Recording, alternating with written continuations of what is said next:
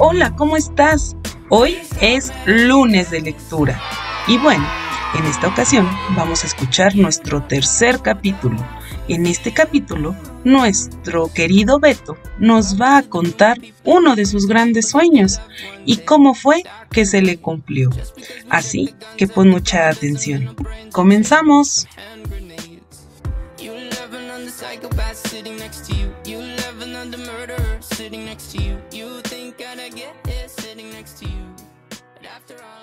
Siempre he tenido tres grandes sueños en mi vida y te los voy a revelar con la condición de que me prometas que no te vas a reír de mí. ¿Lo juras? Nada de burlas. Bueno, ahí va. Siempre he soñado con ser un presidente de México, convertirme en una estrella de rock y tener una fiesta de cumpleaños. Mi primer sueño está en chino que lo pueda yo cumplir. Mi mamá dice que los presidentes fueron niños muy aplicados y yo de promedio tengo 7.7. Así que lo que se dice, ¡uy, qué bárbaro! ¡Qué inteligentísimo soy! Pues como que no. Lo de estrella de rock también está difícil, porque siempre me porto bien. Y para ser estrella de rock hay que gritar, comportarse como loco, y a mí eso me da pena. Pero aún me queda mi tercer sueño. Y ese parecía a simple vista fácil de cumplir. Tener una fiesta de cumpleaños como Dios manda. O sea, con pastel empalagoso, mucho refresco, las mañanitas, gorritos de papel, confeti, algunos concursos por aquí, un payasito por allá, una piñata llena de golosinas y todo eso. Ya te empezaste a reír. Sí, ya sé lo que piensas. Que las fiestas de cumpleaños son super cursis. Pero de todos modos yo quería una. Y debía darme prisa. Porque cuando eres niño, todavía puedes hacer fiesta ya de grande resulta francamente ridículo. Así que después de estar rogando durante muchísimo tiempo, cuando cumplí 12 años, mis papás avisaron que me harían una fiesta. Como imaginarás, estaba súper feliz. Claro, había ciertas reglas. Mi papá me advirtió que por cuestiones de economía no podía haber más de 15 invitados. Y los niños gordos o dragones contarían como si fueran dos. Los regalos que me dieran solo podría abrirlos en Navidad y la reunión se haría en el jardín de la casa, siempre y cuando no lloviera. Por su parte, mi mamá me advirtió que mis invitados deberían llegar bañados para que no esparcieran gérmenes bien planchaditos y con los zapatos boleados. Ah, y que al primero que hiciera una porquería, como picarse la nariz, lo expulsaría de la fiesta. Con tantas advertencias me entró pavor. ¿Y si la fiesta resultaba espantosa? ¿Y si el sueño de toda mi vida se volvía una pesadilla por culpa de mis papás? Saldrá bien, me tranquilizó mi amiga Valeria. ¿No te has fijado que los papás se portan simpáticos delante de otros niños que no sean sus hijos? Es verdad.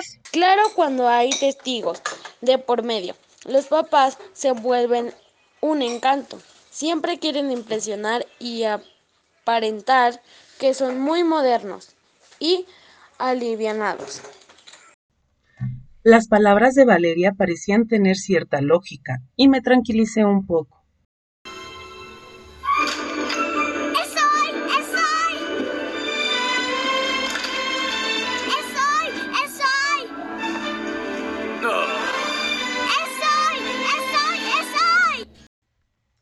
Al fin llegó el día de mi fiesta.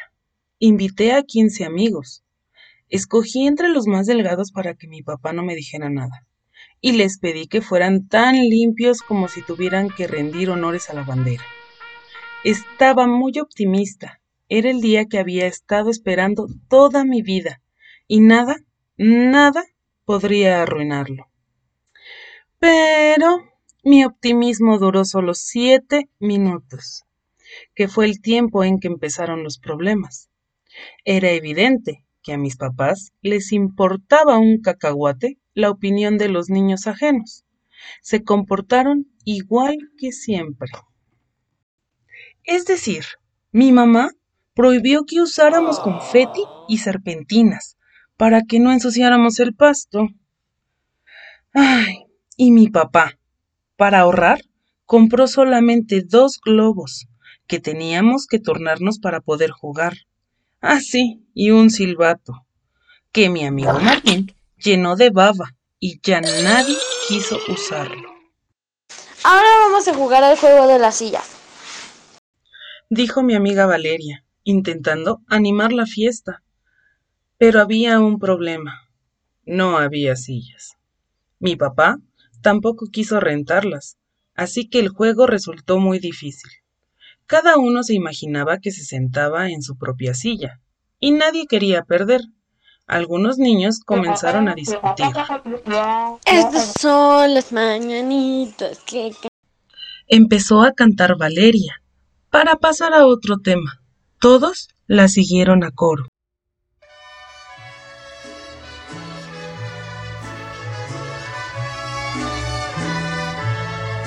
Esas son las mañanitas que cantamos hoy por ser te las Se escucharon bastante desafinados, pero estuvo bien. Al menos eso había resultado como en una fiesta normal. Pero justo en ese momento, cuando yo era el centro de atención, mi madre hizo una demostración de sus superpoderes y me empezó a decir, te va a dar tos. No te cepillaste los dientes en la mañana, ¿verdad? Ya veremos lo que dice el dentista. Y no te vayas a llenar de tierra, porque luego te enfermas de la pancita. me sentí súper avergonzado. Además, para colmo, mi mamá se puso a limpiarle las orejas a los demás niños. Usó una servilleta y salivita. No soportaba ver la mugre cerca de ella. Muchos niños se alejaron asustados. No corran mucho, porque luego les va a dar sed. Nos recomendó mi papá. Fue entonces que me enteré que solo compró una botella de refresco, que rebajó con agua para que nos rindiera. Tampoco había dulces. Según mi papá, no tenía caso, porque en la despensa teníamos una caja de galletas. Pero son saladas, señalé, Galletas, son galletas. dijo sin aceptar réplica. Como de costumbre, Valeria intentó salvar mi fiesta y propuso que rompiéramos la piñata, En mi casa nadie anda rompiendo cosas. aseguró mi mamá, quitándole el palo de escoba. Pueden jugar con la piñata, pero sin maltratarla. Pensé que las cosas mejorarían al momento de abrir los regalos, pero mi papá cumplió su palabra y los guardó bajo llave. Solo podía abrir uno por uno durante las siguientes 15 navidades. A ver si no se ponen rancios los chocolates que te regalé. Murmuró mi amigo Martín. No te preocupes. Me dijo mi madre, al ver mi cara de tristeza. Tu papá y yo ya te compramos algo. Entonces me entregó dos bolsas de papel, cada una con una agujeta usada como si fuera un moño. El regalo de mi mamá era un trapo de cocina y un sacudidor, para que lo uses en tu cuarto. dijo mi madre feliz. Suspiré. Era un regalo típico de ella. Entonces abrí la bolsa de papel que tenía escrito con lápiz. De papá, con cariño. Aquí no hay nada, exclamé. El regalo es la bolsa. Explicó mi papá. Podrás guardar lo que quieras. Qué práctico, ¿no?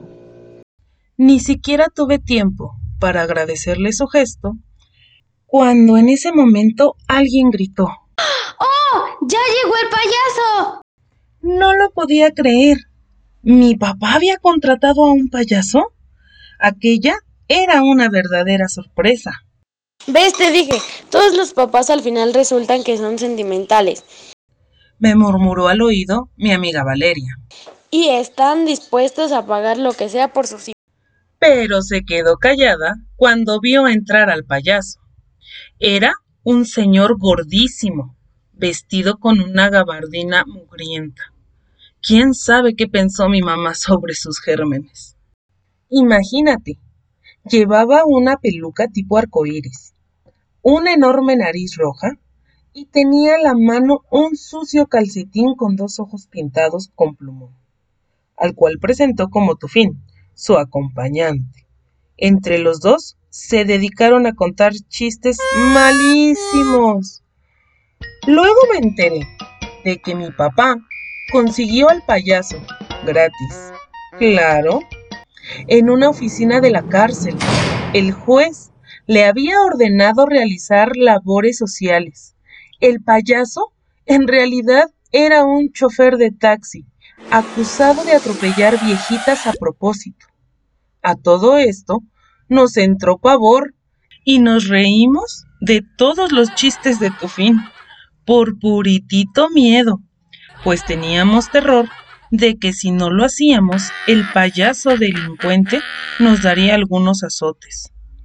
Algunos niños intentaron escaparse, pero mi padre los detuvo. Según él, era de mala educación irse antes de partir el pastel. Sí, leíste bien. Además, había pastel.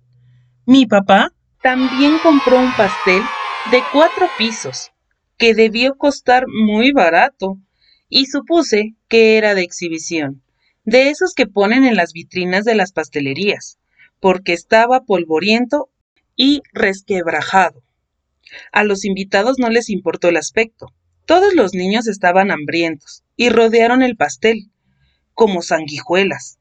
Algunos ni siquiera esperaron su rebanada, sino que tomaron puños de merengue y dieron mordidas por aquí y por allá. Te va a caer. Dijo mi mamá con su proverbial sexto sentido. Y en efecto, el pastel no soportó a una docena de niños jaloneándose entre sí, y se partió por la mitad. Luego, dos pisos se cayeron encima de algunos invitados, aunque extrañamente el pastel rebotó, como si fuera de yeso. Según me enteré después, descalabró a mi amigo Martín. Entonces descubrimos algo aún más horrible. En el interior del pastel había una familia de ratones. Creo que no les dio gusto ver destrozado su hogar, porque saltaron sobre varios niños. Un ratón se trepó en la cabeza de uno, otro más se escondió bajo la falda de Valeria y un ratón diminuto intentó morderme el zapato. Se escucharon gritos, algunos niños lloraron, otros más escupieron asqueados. Todos los invitados aprovecharon el caos para salir corriendo y escapar de mi fiesta. Menos Valeria, pero porque se desmayó. Al final me quedé con mis dos globos manoseados, el silbato lleno de babas, las sillas imaginarias y mi payaso delincuente, a quien al parecer no le dio asco el pastel, pues estaba comiendo una buena rebanada. Creo que todo salió bien. Suspiró mi mamá, satisfecha. Hasta sobró pastel. Y galletas. Observó mi papá. ¿Qué niños tan educados? Parece que la fiesta fue un éxito. ¿Estás contento, Beto? Señaló mi mamá. No contesté nada y corrí a mi cuarto a encerrarme con doble llave.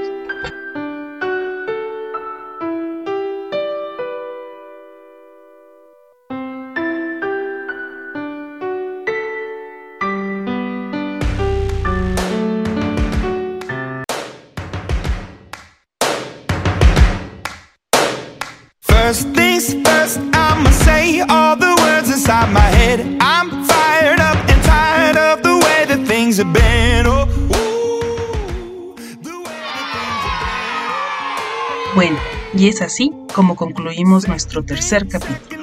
¿Qué te pareció este capítulo? Cuéntanos en los comentarios. ¿Alguna vez has tenido una anécdota graciosa, eh, vergonzosa o demasiado feliz en un cumpleaños? ¿Algo que recuerdes? ¿Te acuerdas de algún regalo que te sorprendió demasiado?